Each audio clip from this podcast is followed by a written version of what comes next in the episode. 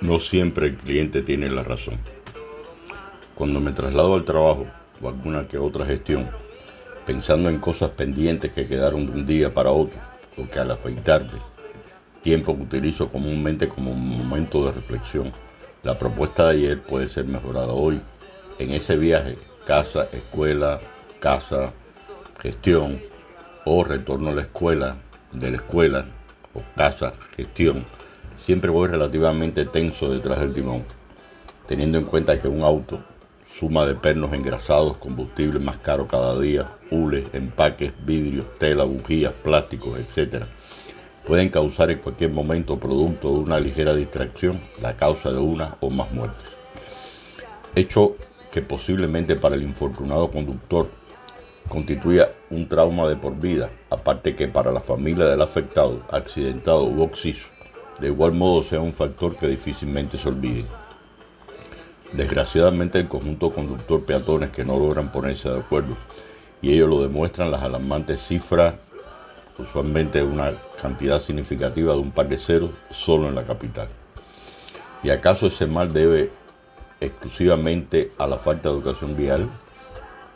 Creo que es un factor que si bien se propone en los centros escolares promovidos por las instancias correspondientes educativas, queda un amplio sector poblacional que no asiste a la escuela, que bien pudiera ser educado por las diferentes campañas, pocas por cierto, y no necesariamente por las pocas y aleccionadoras escenas de sangre que transmiten diariamente nuestros antieducativos noticieros que el día que se aprenda con la morbosidad que quieren aparentar educación, el planeta Tierra se verá aún más torcido. ¿Quién es entonces el culpable de mi tensión? Algunos peatones que al cruzar la calle sin observar en ninguna dirección, al norte, al sur, al este o al oeste, reitero, en ninguna, cruzan totalmente indiferentes sin tener en cuenta para nada la intensidad del tráfico, e inclusive aunque fuese un solo vehículo, bicicleta, moto, caponera, bicitaxi, patineta, cualquiera, no son capaces de poner en función de algunos sentidos, oído y visión que nos, dotado, que nos ha dotado la naturaleza.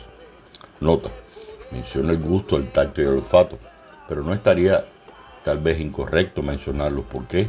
Porque no huelen la muerte, no poseen tacto, ese instinto a que hago algo que puede causarnos daños y finalmente el gusto, darse el autogusto de morir por una imprudencia a la cual no siente. Les pongo el ejemplo concreto. Voy a una velocidad prudencial, tal vez a unos 50 metros adelante, aprecio que un señor, perfectamente puede ser una señora, siempre teniendo en cuenta el factor género, que va descendiendo de la acera en dirección perpendicular al andén del enfrente.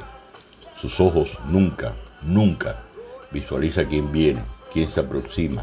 Posiblemente sus problemas personales, laborales los agobie y es el causante de la distracción absoluta con que se desplaza.